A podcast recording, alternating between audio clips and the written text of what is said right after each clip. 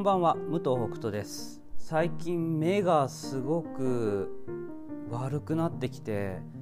なんか目はねずっとなんか1.2とか1.5とかそのぐらいをずっと行ったり来たりみたいな感じだったんですが多分ね今測ったらどうなんだろう1.0切ってるんじゃないかなっていう気がします。前だったら遠くにある字が見えてたのが最近ねすごいあのぼやけるしあとスマホとか見ててもちょっと離さないと見えなくなってくるっていうこれ老眼っていうんですかね。あのこれに、ね、なっちゃってきてるのでまあこういう時は眼鏡した方がいいって言いますよね。なんかちゃんと焦点を合わせた方が疲れないっていうのでもしかしたらなんかこう目が痛いとかね頭が痛いとかもなんかそういうのでこうでもね最近頭痛いはあんまりないんだけど、うん、まあでもそういうのにね後々つながってくるといけないのでちょっと眼鏡を考えてみようかななんて思っている今日この頃でございます。それでは11月14日月曜日第212回工場長ラジオ始まります。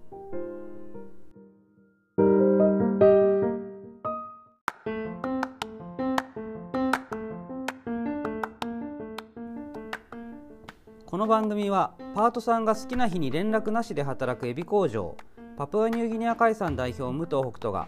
争わない組織づくりについて平日毎日お届けしております。今日はですね、まあ、新しく入社したパートさん、まあ、先週金曜日のノートに書きましたけども、まあ、転換を持っているということでいろいろとねあの僕も、まあ、僕だけじゃないですけど、まあ、社員と一緒にいろんなことを考えてその転換を持ってるからダメっていうことよりもそのやっぱ危険じゃないかなっていうとこですよね。そこがすごく一番あの迷ったところではあるんですけども結局ですねやっぱり、まあ、普通にこう生活をしている中でその、ね、転換が突然起きてでその近くにあるものに頭をぶつけるとか、まあ、地面もそうだし、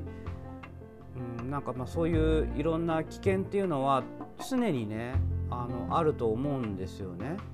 だから、まあ、だからそのどこでも働いても危険はしょうがないみたいなことを言うつもりはもちろん全然ないんですけどもその自分たちがなんかあんまり考えも何て言うのかな考えないというとちょっと言い過ぎなんですけどちょっとだけ考えてあやっぱ無理だっていう、まあ、要するに無理だっていう理由探しの考え方みたいのをして断るっていうことに関してなんかすごく抵抗があったんですよね。これまあいつも言ってるそのいろんな理由で働けない人たちと一緒に働けるような職場社会を目指していきたいっていうのは、まあ、それはやっぱり口だけではないと自分たちでも思ってるし本当にどうやったらそれが実現できるかっていうのを常にね考えていこうと思ってるんですね。でそれは別にいつも言ってるいい人だからじゃないですよって、ね、いつも言いますけどもう本当にそうで何、えー、て言うのかなもう社会っていうのはそういうもんだと思うんですよね。でもそれが当たり前だと思うんですよ。それぞれでいいとこ悪いとこできることできないことがあってその上でじゃあどうやったらいろんなことがその同じチームの中でできるかとかねその社会の中で排除するんじゃなくて一緒に生きていけるかっていうのを探していくっていう視点を持つもうそれが当たり前だしそれで何て言うのかな、まあ、僕も今まであんまり言い方良くないなと思ったけどそのそれがすごいプラスだっていう言い方も、うん、なんかなとか思いながらで、まあ、プラスなんだけどなんか言い方がしっくりこないんですよね。でだけどそこを何て言うのかな一緒に生活していくっていうことを考えない実行していかないっていうことが違和感すぎるっていうのかな。あのうんちょっとこれ難しいなあの言葉にするのがちょっと難しいですけどその何かこうえっ、となんだろうなこう生きている中でとかこう、まあ、普通に生活している中でいやそれはダメだろうって思うことを見過ごしちゃってる感じというか、うん、それを見過ごしちゃったらこの人間という社会のシステムが崩壊しないかなっていう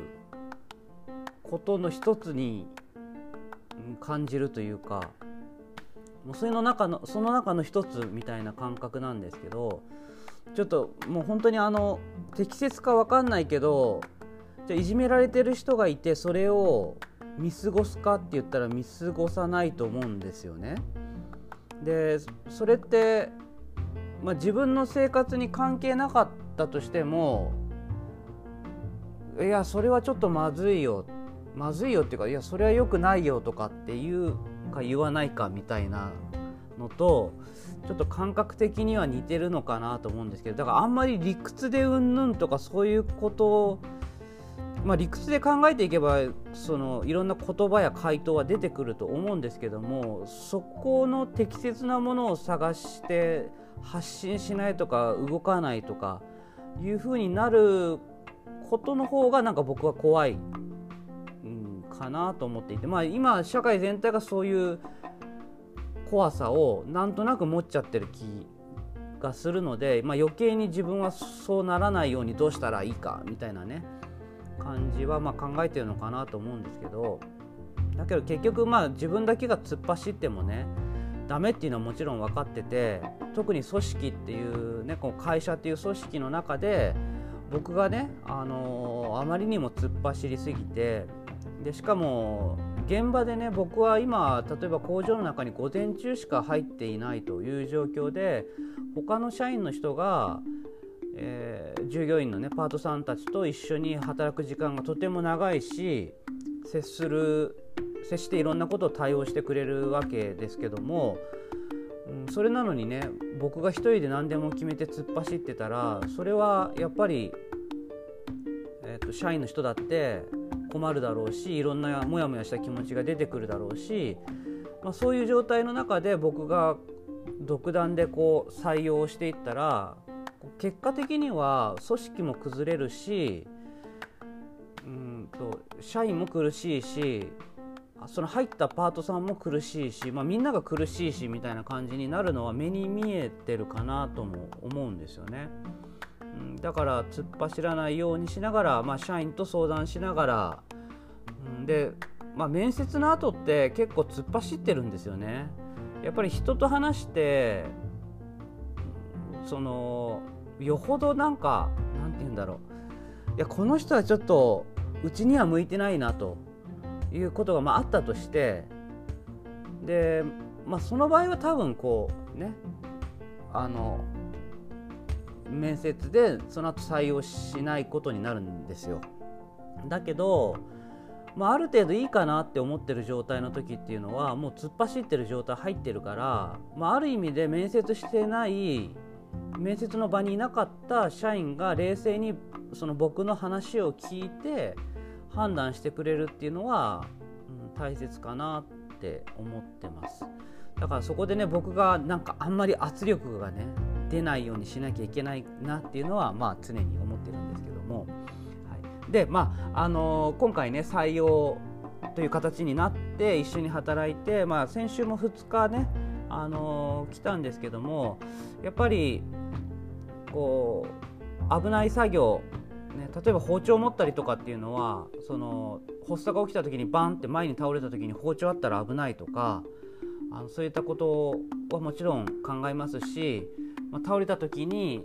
下にが水が濡れてるかとか周りにこう角のあるねなんかこう器具とかがないかとかそういったことはもちろんあの考えるんですけども、まあ、その他にもやっぱり主治医の先生がいるのでその先生にちゃんとね相談を本人がしてでまあ採用になる前にね、えー、ちゃんと主治医の先生には聞いてもらったんだけどもで、まあ、大丈夫だっていうことを言われたのでで、まあ、気をつける点なんかもね、まあ、1人にならないようにとか、まあ、そういったことを、まあ、聞いているのでそれをね継続しながら、あのー、それこそ思いだけでみたいなねか形で突っ走って本人をね危険な目に遭わせてしまうなんていうことは絶対にあってはいけないので、まあ、まずは本人のね、あのー、安全を確保もうできる限りしていくっていうねまあ、100%はやっぱ無理だと思うんですよ。発作が起きてバンって倒れる人が100%安全にって言われるとうんちょっと難しいと思うんですよね。っていうかまあ例えば僕がなんかその突然のこうめまいとかが起きた時に100%安全にいけるかって言ったらそんなそれも100%安全にはできないと思うんですよね。それと同じでできる限りのことはしていくと。いう形で、うん、考えていくしかないんじゃないかなと思って、うんうん、そうじゃないとね本当にこう選べるね範囲が狭まってきてしまうと思うので、うん、まあちゃんと、えー、本人と話をしながらねあの僕もまだまだ本当に知らないことだらけなので、えー、それをこう勉強しながら一緒にあのやっていければいいなというふうにあの思っております。まあ、細かいこととかはねこれからいろいろと、うん、発信していくと思います。え N さんという言い方をしてますけども、まあ、N さんも、えー、これをね発信をすることに関してはあの前向きに考えてくれていてやっぱり多分いろいろ今まで困ったこととかその同じね、えー、発作を持っている人に対しての思いとかもあるだろうしどうやったらこう仕事がねしていけるか、うん、それを、ま、僕ら会社側としても発信していくっていうことはやっぱ大切かなと思うので、うん、あの続けていきたいかなというふうに今のところは思っています。でももしね彼女があのいややっぱりっていうことになればそれはもうその時にやめると思います。発信することは。やっぱり本人のね意思が大切で、